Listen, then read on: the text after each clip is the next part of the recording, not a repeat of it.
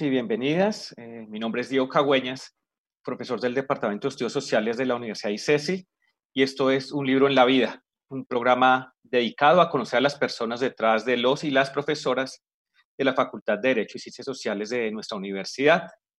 Recuerden seguirnos en nuestro horario de los lunes de 8 a 8 y 45. Nuestra invitada de hoy es Catalina Villa, profesora del Departamento de Humanidades de nuestra universidad. Hola Catalina, ¿cómo estás? Buenas noches. Hola Diego, muchísimas gracias por la invitación. Muy bien. No, a ti, muchas gracias por acompañarnos hoy. Em, Catalina es comunicadora social y periodista de la Universidad Autónoma de Occidente. Ha trabajado en periodismo escrito en El País y como freelance en revistas como Arcadia y Nexos. También ha trabajado como coordinadora de contenidos en la Fundación Carvajal durante cinco años y entre 2006 y 2016 fue editora del suplemento dominical Gaceta del diario El País igualmente.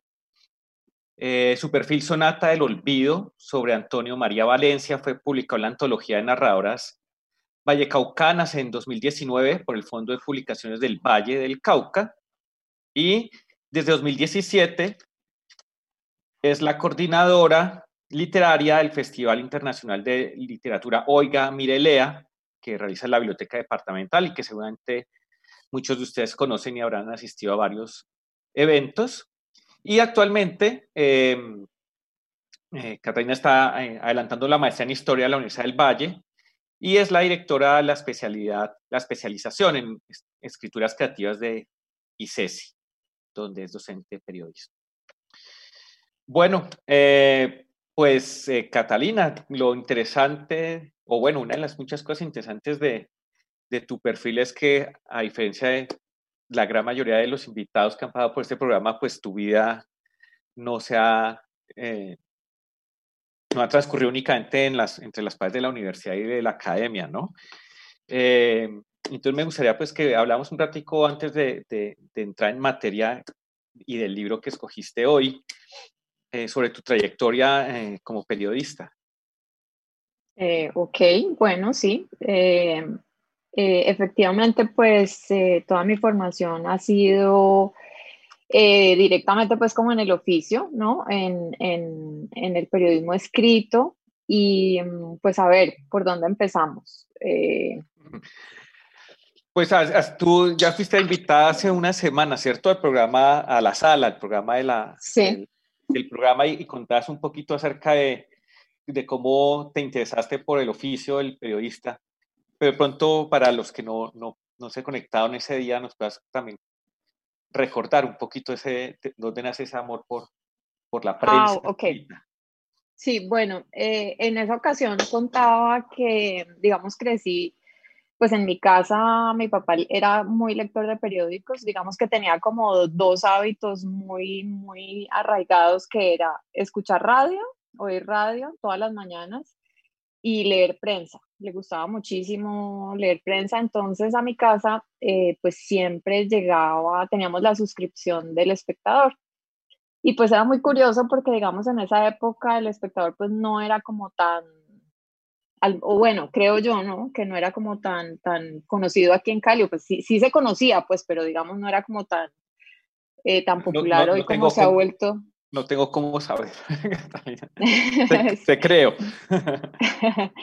Em, entonces, pues sí, ese era el, periódico el único que llegaba a la casa y los domingos pues sí llegaban otros periódicos, El Tiempo y El País, eh, pues que era como el día de, de, más lectura, pero digamos que ese era el que llegaba a la casa y pues había como cierta, cierto interés por, por lo que era eh, la prensa escrita. Yo recuerdo mucho, por ejemplo, mm, la revista dominical que tenía el espectador, que pues era muy diferente como a las otras eh, revistas culturales. Eh, incluso hasta en el formato, era eh, cocida, era cocida, no, era grapada, y pues tenía un diseño un poquito más, como más pequeño, más, más revistero, digamos que menos periódico. eh, la revista del jueves, que era como la de la, la parte más eh, de, de, de, moda y esas cosas, de televisión. No, incluso tenía una de televisión también los sábados, que era como una copia gringa de la TV Guía, que se llamaba, no me acuerdo, algo así. No, el elenco era del tiempo. Sí, del tiempo, pues. Exacto. equivalente. La telerevista se llamaba, creo que se llamaba la telerevista. Mm. En fin, entonces era pues como una cosa así que, que a mí siempre me gustó mucho, como esa cercanía con, con, con, la, con el periódico, con la prensa escrita. Y además eh, recuerdo que mi papá tenía como la costumbre de leernos en voz alta. Yo no sé por qué a él le parecía como simpático leernos. Había un personaje que se llamaba Argos, que tenía una columna que se llamaba La Gazapera de Argos y, el, y este personaje que era antioqueño eh, pues cazaba como errores eh, del, ah, idioma. Ah, y era. Como una especie de entonces, en el tiempo. Sí, entonces se llamaba La Gazapera de Argos y eh, pues era tan divertido el personaje que luego le dieron unas columnas que se llamaban Cursillo de Mitología y luego uno que se llamaba Cursillo de Historia Sagrada. Entonces lo que él hacía era contar la mitología griega y, y la historia sagrada, pero la contaba usando un lenguaje pues muy coloquial, muy paisa. Eh, ah. y es como, yo creo que se parece un poco como a lo que hoy es Tola y Maruja, como en ese idioma pues callejero, pero pues no tanto, digamos, no tanto, pero era como de ese estilo. Y pues él nos leía eso y a nosotros nos parecía, pues a mis hermanos y a mí nos parecía como súper divertido. Entonces, no sé, hubo como que, también era porque mi papá pues era paisa y se identificaba mucho pues con ese lenguaje así coloquial, eh, los términos y todo. Mm. Entonces, bueno, no sé, creo que de allí. Eh, surgió el interés por, por la lectura de medios y pues siempre me gustó como que tenía muy claro ya desde bachillerato que quería estudiar periodismo. Eh, bueno, y estudié pues ahí en la autónoma y, y bueno, y ya me metí en, en, en los medios. De hecho, el primer eh, trabajo que tuve incluso antes de hacer la práctica fue justamente en el espectador por, eh, digamos, un poquito como por desesperación, porque eso cuando ya uno va a acabar y que entonces tiene que hacer la práctica. La práctica, sí. Entonces, eh, mm, como que en la universidad había alguien que te tenía que designar a dónde te tocaba de acuerdo a los intereses que tuvieras. Y eh, recuerdo que a mí no me asignaban nada, no me asignaban nada, y yo estaba como desesperada y yo decía, ¿qué, qué va a pasar? Ya como uno, como con ganas de cerrar ese capítulo de la universidad y, y, bueno, y ver qué va a pasar. Entonces yo llegué y cogí el teléfono y entonces digamos que como la, mi referente era el espectador, yo sabía que aquí en Cali había una oficina. Ah, eso eh, preguntar. Sí. Pensé que sí. no, no, pensé que te, habías tenido que mudar a Bogotá para tu práctica. Entonces había una oficina del espectador acá. Había una oficina del espectador acá y yo pues cogí el teléfono y llamé y les dije, mire, yo necesito hacer mi práctica, ¿será, ¿será que ustedes allí me pueden recibir? Entonces pues todo debajo de cuerda porque se suponía que la cosa era pues como más oficial. Mm, bueno, total, me dijeron, sí, venga mañana, algo así, una cosa así como loca. Y resulta que el periodista que me había contestado se se quería ir de vacaciones y no se había podido ir. Está buscando el reemplazo. sí, un poquito de manera muy responsable. Em, entonces, claro, pues eh, yo le dije tal, pero me dijo, no, pues aquí esto no es la práctica, pero usted se puede venir y se puede quedar un mes y le pagan y, y bueno, ¿y yo qué tengo que cubrir? Y no, pues que es deportes. Y yo, Dios mío, yo deportes, pues no, no sé nada de deportes. No, no, no, eso es facilísimo, aquí le ayudamos, no sé qué. Bueno, resultó que este personaje, eh, él se llama Diego Chonta, o Diego, pues Diego Muñoz, pero su, todo el mundo lo conoce como Diego Chonta, un periodista que, bueno, todavía somos amigos, nos volvimos muy amigos. Eh, y finalmente terminé yo haciéndole las vacaciones a este personaje y fue pues como curioso, divertido. Eh, me tocó cubrir la vuelta, la vuelta a Colombia en ciclismo y pues llegué yo allí sin saber nada. Pero, pero fui descubriendo pues cosas bonitas, por ejemplo, el, el, el, con el fotógrafo que trabajaba ahí en El Espectador y después uno se da cuenta que uno como periodista pues se vuelve muy llave, por decirlo así, como que hay un colegaje muy bonito con los, con los y las fotógrafas. Pues porque al fin y al cabo son los dos que van al sitio de los hechos a, hacer descubrimientos, exacto. Entonces como que todo depende de que haya pues como una buena sintonía. Y finalmente, pues el fotógrafo me ayudó mucho y encontré gente, había un periodista del colombiano muerto de la risa y como así, usted no sabe nada, no, venga, yo le ayudo, venga, yo le digo quiénes son los, los que van ganando, los que no sé qué, y bueno, pero fue, fue una, eh, pues una experiencia divertida y, y bueno, y finalmente terminé haciendo la práctica en el país, que fue donde, pues el país donde, digamos, más años trabajé en dos etapas diferentes. Eh, y, entonces, como la primera etapa, o la segunda, hasta donde entiendo, está más dedicado como al, al, al periodismo cultural o, Sí, bueno, sí, yo, bueno, sí hice la práctica, eh, en esa primera etapa hice la práctica, luego pasé pues por diferentes secciones hasta que llegué como a, bueno, eh, digamos que la, la, cuando uno llega, entonces la práctica es recibir cables, entonces era casi que uno todo el día sentado en un computador leyendo lo que lo de AP, AFP, F, bueno, no, no, sé cuántas todavía existan hoy. Eh, y que era un trabajo demasiado mecánico, pero bueno, digamos que había, había, había tiempo como para ponerse al día en todo lo que, lo que era un periódico. Pasé a varias secciones hasta que finalmente, como al año, pude entrar a una sección que era mucho más pues desafiante, que era un cuadernillo, ya no existe, que se llamaba Sucesos y era como el, el cuadernillo de, de, resumen de todo lo que pasaba en la semana, pero ya como con más análisis. Ok. Entonces, digamos que era pues interesante, había mucho el tema de, de los aniversarios, de las coyunturas, entonces, por ejemplo, se cumplen no sé cuántos años de la guerra de Vietnam, entonces vaya, busque a un colombiano que hubiera participado, no sé, cosas así, sí. Corea o, en fin. Bueno, fue y fue interesante, pero digamos era una época en que la tecnología pues era muy incipiente. incipiente.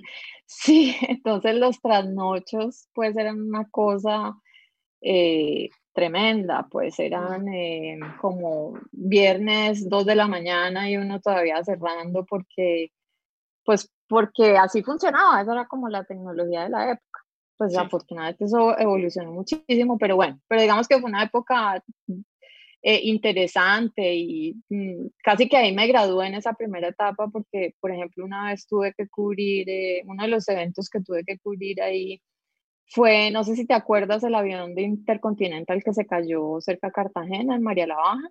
Sí, tal vez sí. Eso fue en el 95. sí, 95. Eh, sí, bueno, fue, me acuerdo que fue como en un enero que no pasaba nada, que no había noticias y estábamos pues como en pleno descanso de lo que había sido un año como muy movido con el bloque de búsqueda y casi que en la redacción todos estaban como eh, pues como en stand-by, como, como que nadie podía ir no, sí, y de hecho había como una instrucción del editor, bueno, nadie se puede ir a las fincas, o sea, no ah, pueden, como en, esa época no había, claro, algo así, porque pues no, creo que apenas estaban llegando los celulares, entonces, bueno, si, si pasa algo, si capturan alguno, todos tienen que llegar pues a la reacción, a ayudar, bueno, una cosa así medio loca. Y en ese enero, pues como que no había pasado nada. Y llegó una noticia eh, que una barracuda se estaba estaba, estaba atacando a unos bañistas en, en, en Tolú o en Coveñas, en Coveñas creo.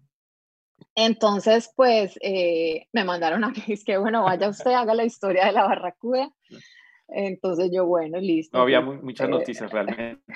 No había, en realidad. Bueno, es, esto de hecho era la noticia del momento en esos días en, en el país, pues como que todos los en la radio y en todas mm. partes hablaban de la famosa barracuda, entonces efectivamente pues fui, eh, creo que era, había que volar a Montería, hasta me dejó el avión, me acuerdo, bueno, en fin. Llega, hasta que llegué a Coveñas, allá me encontré con un fotógrafo que como te decía es como esa relación pues clave que uno, que uno debe tener. Tiene la entrada también. Sí, sí, definitivamente.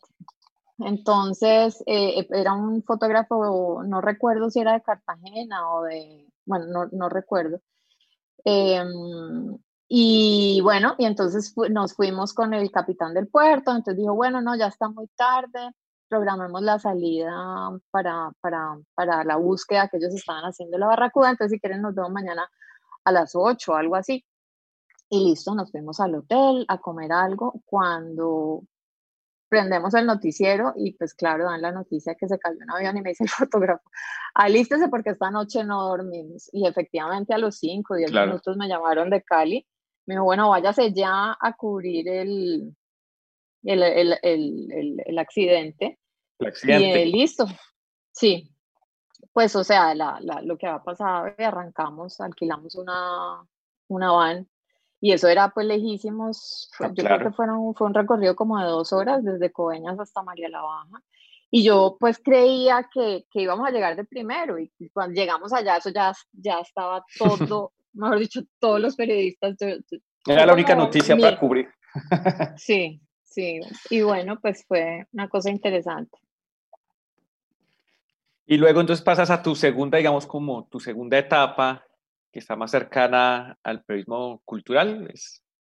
Sí, bueno, ahí eh, yo hice una como una pausa un poco por todo esto que te contaba de la vida ajetreada de las, de las reacciones, entonces estuve un tiempo en la Fundación Carvajal, eh, pero pues ya no era como ejerciendo periodismo, era más en el tema como de comunicaciones. Eh, claro. Sí, eh, pero fue pues también una etapa súper interesante porque estuve pues digamos que el radio de acción de ellos se centraba mucho, casi el 80% en el distrito de Agua Blanca. Entonces fue como una oportunidad también súper interesante de, de conocer un poco las dinámicas que se realizaban allá, trabajar con la comunidad, trabajar, bueno, tuve un programa que era, se llamaba Cine en la Plazoleta, que realizábamos al aire libre eh, en, en, alianza con la Secretaría de Cultura de Cali. Eh, y bueno, fue pues como, como una pausa, pero digamos una pausa larga que después uno se da cuenta que en realidad como que lo de uno era otra cosa. Eh, y bueno, salió, se inventaron en el país una, como una nueva sección y entonces me llamaron casualmente me encontré con alguien del país y me, y, y me preguntan, ¿usted no volvería? Y yo le dije, pues no sé, de pronto. Y bueno, terminé volviendo eh, al país y allí estuve ya en el área de revistas y pues una de las revistas era eh, la revista Gaceta, que digamos pues tiene una tradición larguísima, más de 20 años eh, como suplemento cultural de, pues, del periódico, entonces pues era un desafío bien interesante y pues una revista de verdad que le guardo muchísimo cariño que desafortunadamente pues desapareció físicamente, ¿no? Tuvo, ya, había, ya, había tenido, digamos, una pausa larga. Eh, no recuerdo el año, tal vez sería en el 2000, bueno, en el 2000 algo. Eh, había como una reestructuración del periódico y decidieron que la revista pues no, no, está, no cabía, exacto, no cabía como dentro de esa reestructuración y fue tanta la, la presión del, pues, de los suscriptores, de la gente, eh, de los lectores, eh, que bueno, volvió a aparecer y digamos en esa vuelta a aparecer, pues allí llegué yo y pues sí, tuve la fortuna de, de, estar en una revista que de verdad le tengo mucho cariño, con un equipo también que era pues buenísimo, tuve unos periodistas muy, muy eh, pilos y pilas todos. Sí. Y, y, y cuéntanos, ¿cómo, ¿cómo terminas entonces dando el salto ahora a la academia? ¿Cómo llegas a, a ICESI? Ya. Eh, bueno, bueno, después de los 10 años, eh, con mm. toda la revolución del periodismo, eh, yo decidí ya como hacer una pausa y en esa pausa me ofrecieron hacer la coordinación del Festival Oiga Mirelea, que estaba allí José Zuleta, el escritor que es de aquí, pues medio paisa pero caleñizado. Em, y entonces me ofreció que si quería hacer eso y me, me, pues me encantaba la idea porque digamos una de las como de los temas principales que habíamos manejado en Gaceta había sido como el tema de literatura y periodismo narrativo. Entonces pues como que había conocido y había cubierto mucho del tema de, de literatura y se presentaba como esa, esa posibilidad.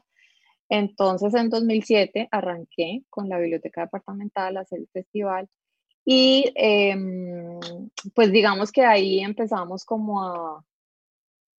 José Zuleta fue uno de los que trabajó de la mano del equipo pues del Departamento de Artes y Humanidades eh, que empezaron a crear la especialización también con Marcelo Franco, Margarita Cuellar, pues el decano. Em, entonces, eh, pues llegó, llegué allí. Yo había dado clases en la maestría, ellos tenían, ¿te acuerdas de la maestría de periodismo? Sí, claro. Había dado clases allí, em, tenía un módulo de edición de revistas con Marcelo Franco.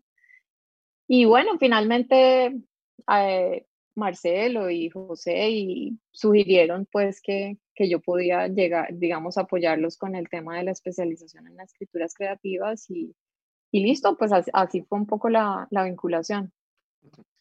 ¿Y cuántos años ya, ya van? ¿Como dos años tal vez, Catalina? Eh, vamos a cumplir, bueno, no, la primera corte ya va, año y medio ya vamos. Año y medio.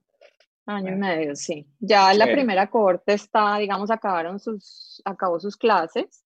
Eh, y en este momentico, como tienen la posibilidad de tomar un semestre adicional eh, para terminar el, el, el, trabajo de grado, entonces están en esa, sí, sí, pero pues digamos que en, en, a ver, en, en, los procesos de escritura, digamos casi que es obligatorio, digamos, a todos, incluso los que no inicialmente no querían tomar esa prórroga, eh, pues terminaron tomándola porque se dan cuenta que el proceso de escritura pues eh, requiere demasiada, es, es, dispendioso y requiere mucha carpintería, o sea, tú editas y reescribes y vuelves y editas y reescribes casi que es un proceso al infinito. Si tú revisas cosas publicadas, eh, pues seguramente te has dado cuenta que ah, esto lo hubiera podido mejor decir así, no así. Nos pasa. Eh, o sea que sí, exacto. Entonces, eh, pues están en ese proceso. Ellos terminan el 30 de noviembre, así que esperamos poder tener pronto publicación, una publicación con, con los trabajos que, que, la verdad ha sido un trabajo súper interesante, tanto los profesores como los estudiantes, pues todos han manifestado que ha sido un proceso supremamente enriquecedor. Ah, pues muy chévere, Catalina, y te, felicitamos por eso. Esperamos leer pronto estos, estos nuevos eh, escritores. Em, bueno, nosotros vamos a hacer una pequeña pausa, 30 segunditos, y regresamos eh, con Catalina para hablar de plano americano de Leila Guerriero. Entonces, eh, nos volvemos a encontrar en 30 segundos.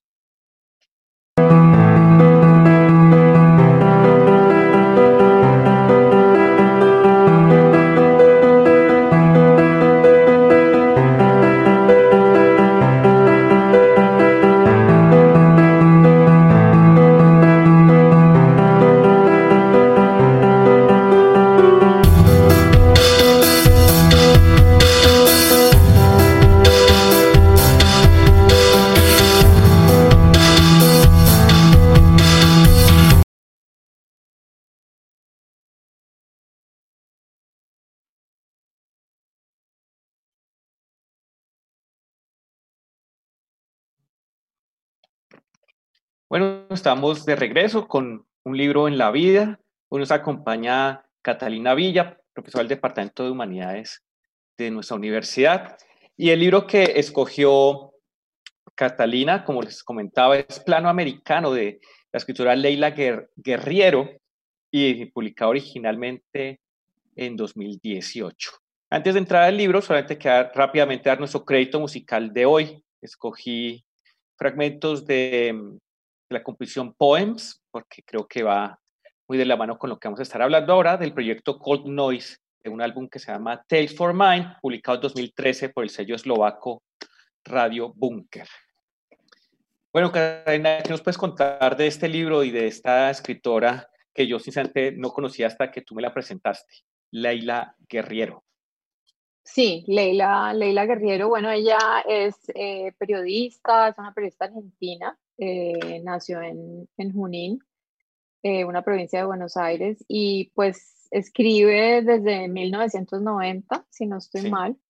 Eh, y digamos que con el tiempo se ha ido pues especializando en el tema de los perfiles, que es un tema que a mí pues me, me, me interesa mucho, me apasiona. Em, y bueno, creo que, que, que, digamos, no es muy conocida, digamos, en el ámbito periodístico sí, pero pues más allá de pronto no es, no es tan conocida.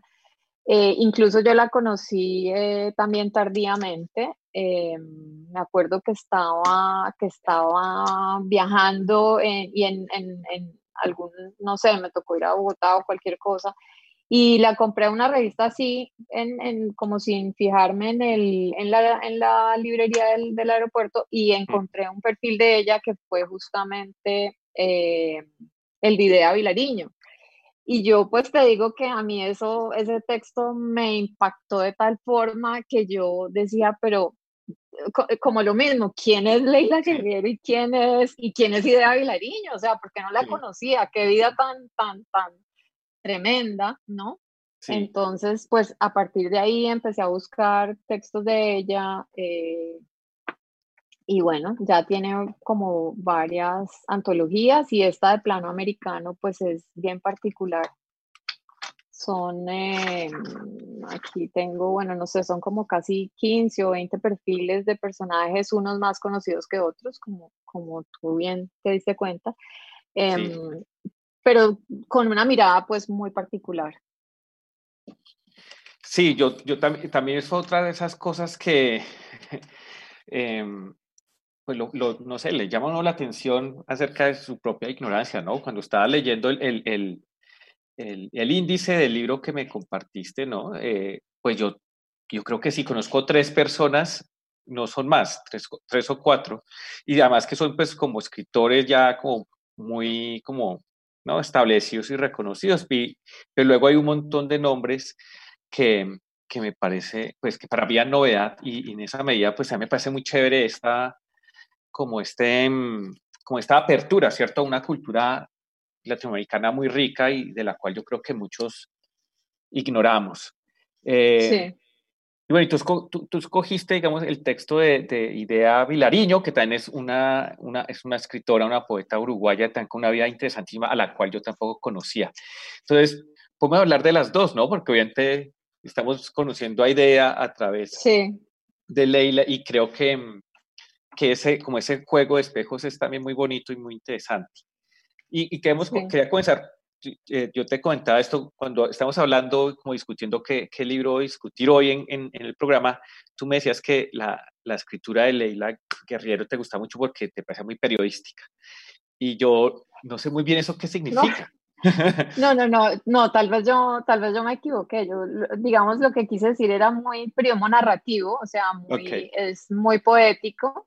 O mm. sea, si tú lees las, como las descripciones que ella hace de, de, sus personajes, pues son, son bellísimos, ¿no? Pero no son como, eh, no es como una adulación a, a, la persona que está perfilando. Ah, sí, eh, ¿no? Todo lo contrario, ella es muy, muy, eh, o sea, dice lo bueno, lo malo, mm. un poco como con ese propósito de, de no caer, pues, como en, en homenajes.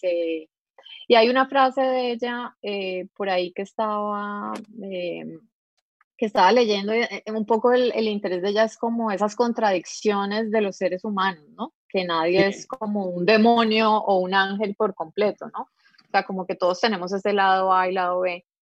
Sí. Y también una cosa que es muy interesante y que se ve mucho en el perfil de Leila es como, no sé, uno lo termina de leer y queda como con un desasosiego, como con una tristeza. Perfil de idea. Eh, sí, sí, sí. sí. Eh, por, por, su vida misma, ¿no? Porque pues sí. fue apasionada, pero también hubo mucha soledad y pues también el olvido, ¿no? También una cosa de estos personajes que quizás es que muchos que dices que no los conocen es precisamente que ella trata de rescatarlos del olvido. Eh, y en ese sentido el perfil pues es un género que, que es perfecto para eso. Sí. ¿no? Como para rescatar, digamos, el, el, valor que tuvieron o que han tenido determinados personajes. Muchos de ahí también son muy argentinos, ¿no? Muy locales. También, sí, como el cono sur, eh, como esa, esta vida eh, uruguaya. Exacto, entonces. Uruguayo sí, entonces. Y, y, eso me parece a mí muy, me parece también muy, muy bonito este perfil porque es que es de pronto con desasosiego siempre con la idea de que es que una persona muy, pues muy compleja, pues como todas, ¿no? Pero eso no es fácil transmitirlo. Me parece que, que ella logra como, como transmitir esta, la vida, la vida amorosa, ¿no? La vida de, idea tan, tan compleja y tan, como tan singular, ¿no? una, una, de las amigas decía que ella lo único que quería hacer era ella misma y como que eso... Ser auténtica. exacto, ser auténtica y eso pues viene con costos, ¿no? Sí, eh, sí, era, pues era una mujer que ahí mismo lo dicen que tenía como una gran conciencia de sí misma y, y, que tenía como que casi ese proyecto de vida de ser una persona auténtica y claro, el costo es altísimo. Em, también eh, como en la época en que vivió y pues fue definitivamente transgresora, se fue muy joven de la casa, la enfermedad que tenía también crea como un halo ahí de misterio y de, ¿no? Entonces, por ejemplo, esas descripciones que hace de la piel cuando le salían estos eczemas que se le sí, que se les la tenían que poner como en una tina para que la piel le pudieran quitar la piel y luego quedaba en carne viva. Pues es también como esa mezcla de todo, ¿no? De la poeta, de la amante, de la transgresora, de la sufrida. Y creo que Leila lo que hace es, es eso, es como ver todos los matices, ¿no? Eh, pero de una manera muy poética. Entonces, fíjate que ella, Leila, eh, después de este libro, que, que, todos son perfiles suyos, editó uno eh, que creo que fue de la universidad, una universidad chilena, Diego Portales, no Diego Portales. Sí, la que tú me compartiste. sí, entonces entonces, este libro se llama Los Malditos, pero ella ya no los escribe, sino que los editó, invitó a una serie de periodistas y escritoras y escritores pues, latinoamericanos a escribir perfiles de personas pues con vidas que, como digamos, como ciertos padecimientos o vidas complicadas, ¿no? Y ella allí cambia un poquito el concepto de, del plano americano. El plano americano ella alguna vez dijo que era como retomando ese lenguaje cinematográfico audiovisual que tú pues ves como desde la cabeza más o menos hasta las rodillas, ¿no? Mm. Como que ese es el enfoque, que no estás ni tan, ni tan lejos que no te deja percibir algunos detalles, pero tampoco estás tan cerca que no te deja ver como el conjunto de la persona. Sí. Em, y en este Los Malditos, ella pues en la introducción habla de, de, una mirada en primer plano, ¿no? Como ya más, más íntima, más psicológica, entonces eh, eh, dice que el, perfil realmente de una persona debe ser como contar los días, pero también los maridos, los hijos, las bibliotecas, los armarios, los libros, los poemas, los viajes, los amantes, las manías, las píldoras, los electroshocks, ¿no? Como toda esa, esa intimidad mezclada con, con, los logros. Entonces eso es lo que tú ves ahí con Idea del Vilariño, que ves como esos poemas tremendos que tuvo, porque pues era una tremenda poeta, pero además toda esa relación con Juan Carlos Sonetti, como apasionada, pues que se encerraba en tres y cuatro días y con las ventanas cerradas, todas sin luz. Mm. Eh, y luego que también fue militante y luego que se casó con un tipo que era como 30 años menor que ella o 20, en fin, como una, una vida pues eh, turbulenta, ¿no? Sí. sí y, eso pues creo, dime. No, como me parece muy interesante, eh, pues que sea el perfil de una mujer, ¿no? Esta, esta pues, la, vida de una mujer muy distinta a, lo que uno suele pensar cuando se imagina la vida, digamos, tradicional de una mujer nacida a principios del siglo XX, que además tuvo una vida larguísima, ¿no? sí, eh, sí, como. Que, ya no sé, a veces como que da la impresión es que ella como que ella no se enamora, sino que se propone enamorarse, ¿sí? Como que cuando conoce a Onetti es como que ella quería enamorarse de Onetti. Em, sí, sí. ¿Cierto? que también eh, habría que aclarar que Onetti en ese momento ya estaba casado y de hecho pues se divorcia, pero no para casarse con Idea, sino con una amiga de Idea y sin embargo la relación continúa. Sí, sí. Eh, pues eso es eso es súper interesante, ese, esa parte que nos muestra Leila, eh, digamos cuando ellos se vuelven a encontrar después de mucho tiempo de no verse, donde se hacen como el reclamo de los poemas que, que ella le dedicó a él y que los dejó tirados y como esa, sí, es, es, sí, es probable lo que dices que ella se lo hubiera propuesto, pero pero también es que esos poemas que ella escribió pues dicen mucho, ¿no? Entonces, pues ahí está como, como las dos caras, las dos caras de, de la moneda. Em, pero sí, yo creo que ahí el acierto pues de, de Leila es, es em, por ejemplo, una cosa que yo le oí decir a ella alguna vez es que ella nunca hace perfiles de gente que ya, que ya falleció, y, pero esto fue una, eh, como una gran excepción por la figura que representaba eh, Idea. Y, eh, y si tú te fijas, el texto empieza con el entierro de Idea y también cierra con el entierro de Idea, y es como Mario Benedetti se murió a los, como más o menos en los mismos días, y pues fue el gran acontecimiento, ¿no? Público y fue mucha gente a, las honras fúnebres y, eh, y en cambio Idea no, murió sola, pero también es destacar un poco eso, es, e, esa, pues como que la historia no ha sido justa tampoco, digamos, con las mujeres en la literatura, que es, digamos, pues un discurso que venimos escuchando y con razón en los últimos años, ¿no? Es decir, era mujer, fue poeta, fue, y fue inmensa, pues fue grande lo que hizo, pero pues no gozó como ese reconocimiento. Por, sí. Pues, y, lo interesante es que Onetti fue como un gran amigo de ella, ¿no? A pesar de que eran escritores completamente distintos, ¿no? Como que sí. Eh, había, había un tipo de afinidad que por otro lado, pero, pero eh, era claro que a ella no le gustaba lo que él escribía. Em, y, sin embargo, pues finalmente los, los honores, digamos, el reconocimiento se los termina llevando él, ¿no? Sí, sí, sí, sí. Em, sí, pues sí, yo creo que, que, en, ese, en ese sentido, pues hizo un trabajo súper interesante, yo diría, y, y, he leído pues muchísimas más eh, perfiles de Leila, pero diría que ese es como, eh, pues es insuperable, es decir, es un trabajo impecable, las descripciones, las fuentes que utiliza. Ahora, eh, digamos que el recurso allí, como, claro, como ya se había muerto cuando ella lo escribió, eh, pues utilizar mucho de lo que la gente ya había escrito de ella, pero es muy selectiva, ¿no? Con cada cosa que, que, selecciona de, de, digamos, de perfiles anteriores o de entrevistas que le hubieran hecho. Pues claramente hay una mirada ahí de ella, ¿no? Como que ella no, no, no te está como, no pretende como una crónica, digamos, como aséptica del asunto, sino que ella, ella te deja ver como su fascinación por el personaje, me parece. Sí, sí, así es, así es, es como una, es lo que ella llama una cierta mirada, ¿no? Mm. Entonces es, es muy su, su mirada, sí, es bien, bien interesante. Y, y, de estos otros perfiles que hay en el libro, ¿hay alguno otro que, que, recuerdes con especial cariño, digamos? Eh, bueno, sí, hay, hay, hay varios, eh, digamos que no los he releído recientemente, pero por ejemplo, eh, por hablarte de una, de una desconocida, que, que digamos también ella como fijar su mirada en estas personas que son más anónimas, pero cómo pueden decir, cómo puede decir tanto de alguien. Y había uno que era bien particular que se llama Felisa Pinto. Bueno, hay muchas mujeres también, ¿no? sí, eso está bien, vamos, casi, creo que más de la mitad de la selección mm, son. Sí, sí. Por ahí, sí. Entonces hay una Felisa Pinto, retrato de una dama se llama el perfil. Sí, retrato de una dama.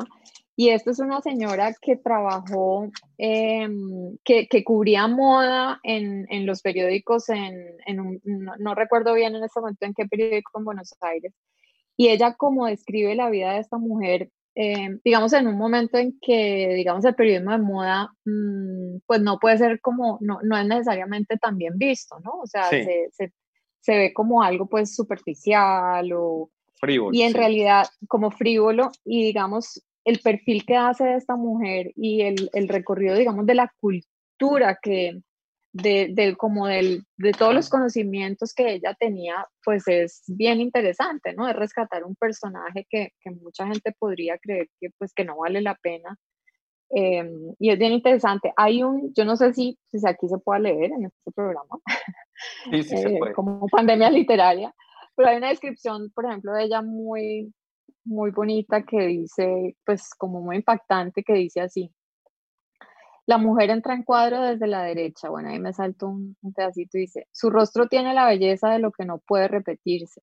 Las líneas que ondulan suaves en los pómulos se transforman en la altiva arquitectura de las cejas, en la vivacidad elástica de la boca, en el carbón de los ojos. Cuando su figura atraviesa el ventanal con levedad distraída, algo en el último engranaje de esa fiesta se detiene. Ya está, él está narrando una escena que, pues, que pasó hace tiempo. Porque la mujer que acaba de rasgar la suavidad de la noche derrama sobre los que están allí la sensación eufórica y a la vez triste de estar viviendo ya un recuerdo. Y también está el nombre, Felisa, que significa la que siempre está feliz. Entonces es como un poquito a lo que yo me refería cuando te decía, es como muy poética, o sea, es casi como un poema en prosa. Em, y luego va toda esta, toda esta dinámica de, ¿no? De, contar todas las cosas, pues como sin, sin adornos también, ¿no? Aunque ahí está esa em, cosa cinematográfica de la que nos hablabas hace un rato, ¿no? Como esa descripción de la entrada del personaje, muy, Sí, sí, así es. De, que entra en escena. Sí, sí, exacto, exacto. Eh, bueno, y una cosa eh, como curiosas, bueno, finalmente un poco esta, como este descubrimiento que fue para mí Leila, eh, la pudimos invitar al festival Oiga, mire, lea hace como dos años. Y bueno, tuvo una charla bien interesante, habló con, con Juan Gabriel Vázquez, pero digamos que es, es también como esas personas que uno como que se las imagina impresionantes y ya, digamos, pues un poquito medio, medio shock porque es una, o sea, es una mujer muy seria, muy, eh, pues bastante seca, digamos, em, y, no, y no dio juego como un poquito para, para interactuar, ¿no? A veces como esa cosa que tienes de, de conocer a la gente y preguntarle y, ¿no? Y acercarse a ella, pero no, fue, fue, mm. fue supremamente muy distante y finalmente cuando se fue eh, escribió una cosa de Cali que, que como, como muy seca y muy fría, ¿no? Eh, y pues. bueno, al final, sí, fue, fue curiosísimo, pero pues al final, digamos, lo que importa es lo que escribe, ¿no? Entonces, claro. pues bueno, igual me, me, me, me quedaría feliz siempre releyéndola una y otra vez porque de verdad que es magnífica, súper recomendada.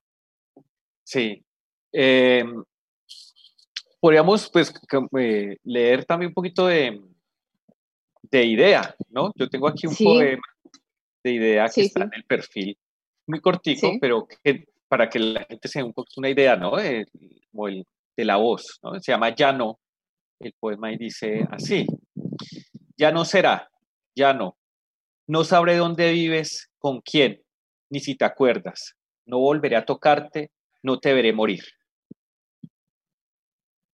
un extracto de, esta, este poema, que es más o menos, esto debe ser más o menos de los 40, ¿no? La época de los 40.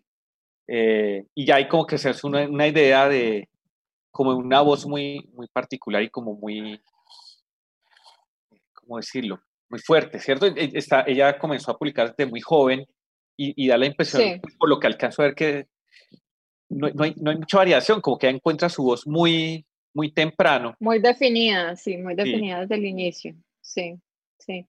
Eh, de hecho, ese es uno de los poemas que le dedicó a, a Onetti. A Onetti. Y, y, y, no sé si viste que en, la, en, alguna reedición, pues ella decidió ya no dedicárselo más tras, su, tras su, su, ruptura. Entonces, y eso lo molestó muchísimo a él, ¿no?